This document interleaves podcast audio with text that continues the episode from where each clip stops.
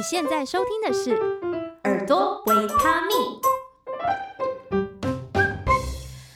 回来，耳朵维他命，我是主持人幸慧。最近奥运开始比赛了，你是不是也每天回家都在看直播呢？不过就算你跟我一样哦，其实不是特别资深的运动迷，但是多多少少都会被朋友洗版，那不小心滑一下脸书啊，打开 IG 就会看到大家 po 最近的比赛比数怎么样，哪一个选手又晋级等等，所以呢，就处在了这一种奥运比赛的。热热闹的气氛里面，那我自己也看了一些奥运的相关报道。不过呢，我是没有办法对体育进行太多的分析，所以今天这一集反而是要跟大家来聊聊这一次奥运一些有趣的消息还有新闻。今年的奥运是在日本东京举办嘛？那其实日本的疫情一直都是蛮严峻的，一直到今年的七月底，在东京地区平均一周的确诊人数都还是高达了两千例，甚至在七月二十九号这一天，日本单日确诊达到破万，也是近期的新高，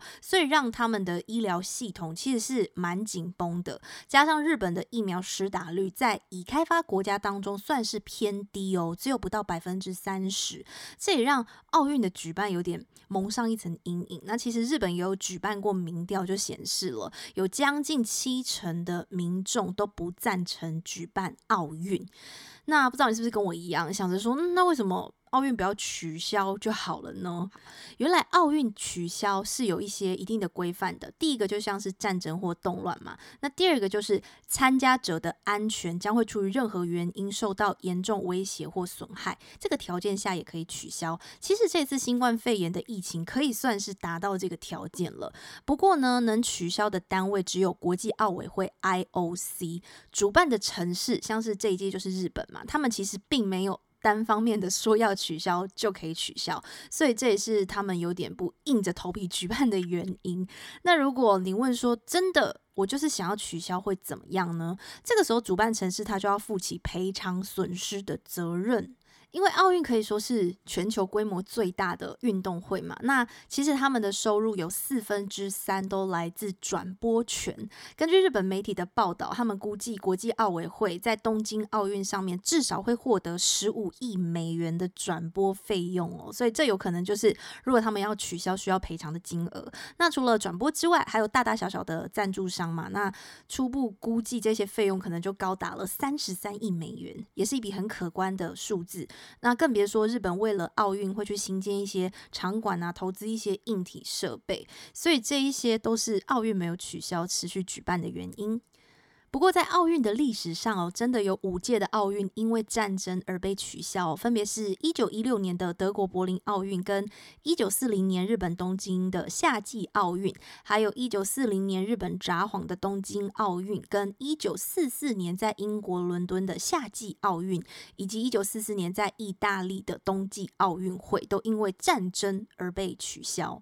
今年在日本东京的奥运虽然没有取消哦，官方采取了非常多的方防疫措施，像是限制观众入场人数啊，然后选手村的饮食、住宿、训练地区都有隔离的政策，也有快筛站。那就希望大家在家观赏精彩刺激比赛的同时，我也希望这些疫情都还是有在控制范围之内。接下来要来聊聊今年奥运，其实有新增了一些比赛项目，你知道有哪一些吗？每一次的奥运呢，举办的主办城市都可以向奥委会提出他们想要新增的项目。那今年日本就提出了五项，分别是空手道、滑板、冲浪、运动攀岩以及棒球垒球。那这五个运动的加入，就为这次奥运多创造了十八个奖牌项目跟三十四场的比赛。那主办国通常会建议新增的，其实就是对自己比较有利的比赛项目，像是空手道，其实就源自于日本冲绳，在日本是一个非常受欢迎的运动。这次空手道的比赛有两个种类，第一个是预定动作表演练习哦，就是。单人比赛啦，你需要去展示这一些攻防套路。那另一种就是对打的形式，共分为三个不同重量级别来比赛哦。那两个选手会在八米长宽的比赛场地进行较量，要打中对方身体的目标区域才能得分。获胜的判断哦，是在比赛时间内领先对手八分，或者是在规定时间三分钟内多于对手的分数的人就会获胜。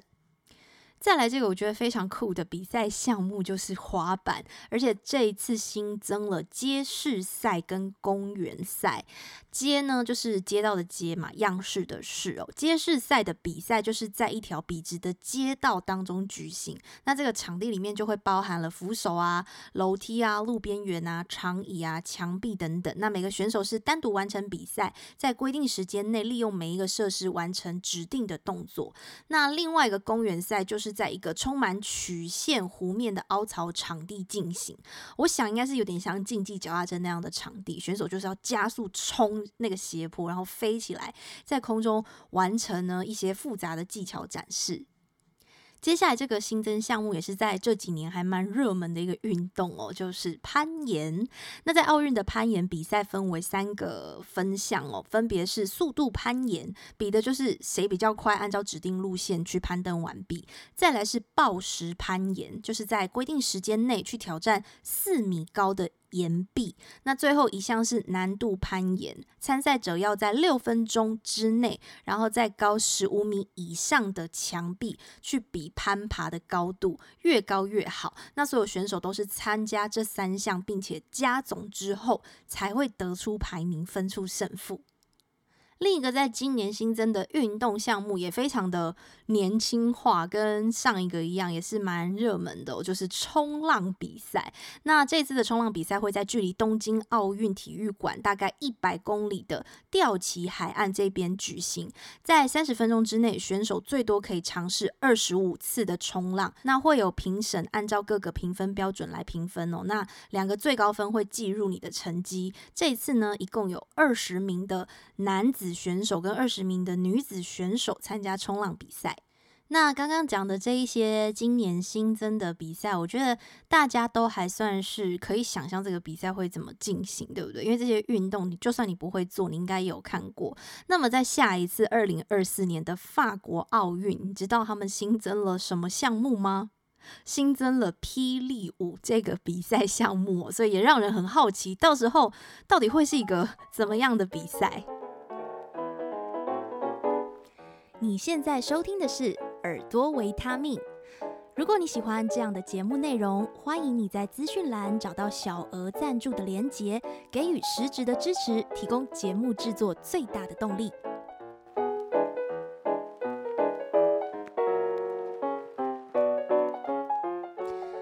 好，刚刚聊完了这一次奥运的一些有趣的比赛项目，接下来要来聊聊这一次。呃，参赛的国家，这次全世界参加奥运的单位一共有两百零六个。那除了北韩，他们因为疫情的关系不参加，其他的国家或是地区都有参加。可是呢，你一定会看到一些奇奇怪怪的名字，它好像不太是国家的名字哦。这一次奥运就有三个地方。不是以自己国家的名字参赛。第一个呢，就是俄罗斯。那是因为俄罗斯选手之前违反了药检的规定，所以遭到了国际奥委会的制裁。那他们这一次就是以 ROC 俄罗斯奥委会这个名字去参赛，所以他们只能够使用俄罗斯奥委会的旗帜。那如果说有俄罗斯的运动员取得了金牌，在颁奖典礼上，他们也不能够放自己的国歌，而是使用俄国作曲家柴可夫斯基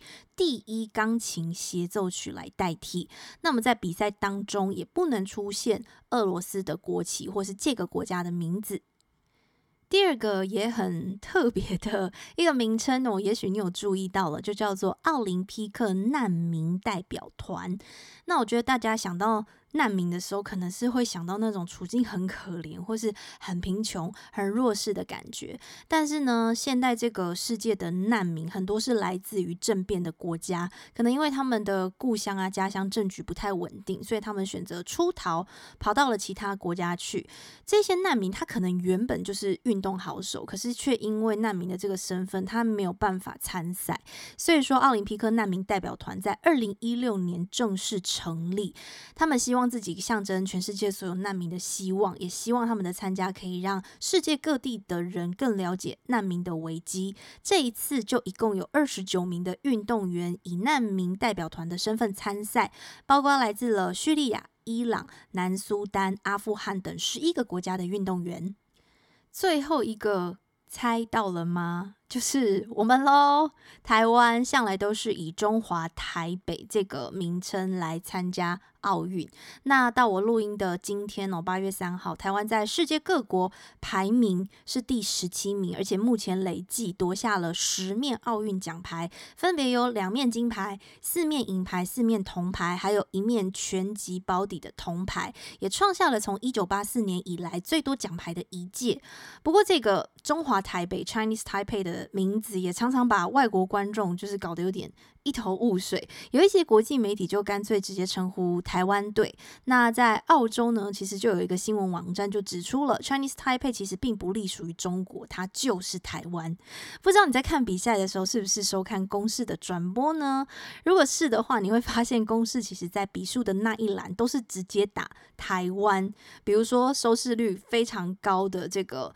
女子的冠军赛嘛，就是由台湾的小戴出赛，其实他就直接写台湾。对中国这样子看了也是很欣慰啦，也很希望有一天我们真的就能以台湾这个名称参赛，在颁奖典礼我们也能够挂国旗跟放国歌。在节目开头，我有提到我不是一个特别资深的运动迷，但这一次还是有跟风看了一些比赛，像是戴资颖对上陈宇飞的这一场金牌冠军争夺战，真的非常的精彩哦，也让我体悟到一件事情，诶，就是体育这件事情，它向我们展示了人在专心一致的那种力量。虽然说我们在看比赛啊，或是分析比赛的时候，很容易事后诸葛，或是很容易有后见之明。我们可以很轻易的去评断说，哦，这个球怎么样怎么样，然后他应该打得再怎么样怎么样一点。就算你真的不会打羽球，没有多厉害，可是还是可以轻易的说出。这一种话，可是你会看到，在这么精彩的比赛里面，然后两位都是这么顶尖的选手，他们还是会有一些失误，可是他们还是要持续的去尝试。然后我觉得这种精神是让我觉得蛮感动的，因为有时候我们可能会怕自己出错，怕自己不够完美，然后就觉得嗯，这件事情我好像做不好或做不到。可是谁不是在这样子一次一次，好像看似失误或是失败的经验当中去累积呢？而且要有非常强大的心理素质。在那样子高压的比赛环境里面，每一次每一次都要稳住自己，然后去表现出自己当下最好的样子。我觉得他们虽然是对手，在比赛当中就一定会有一方赢，会有一方输。可是，在那个比赛的当下，其实遇到一个可敬的对手，跟你旗鼓相当，跟你实力相当，激发你的潜能，用尽一切的。嗯，招数啊，一切的方法，想要打赢对方这个过程，其实我觉得也是非常的过瘾的。那虽然非常非常非常希望小戴可以拿下金牌哦，最后没有完成，但是呢，他还是已经目前羽球选手最好的成绩了，所以我们还是非常的以他为荣。好，奥运还在持续当中，就让我们继续在家里来收看这一些精彩的转播。那也希望今天这一集的节目能带给你一点点的灵感或者是启发。有任何想要跟我分享的心得，都欢迎你到 FB 或是 IG 搜寻一名靠声音吃饭的女子来私讯给我。也欢迎你在 Apple Podcast 这边留下你的评论还有留言，我都可以看得到哦。那我们就下期节目再见了，拜拜。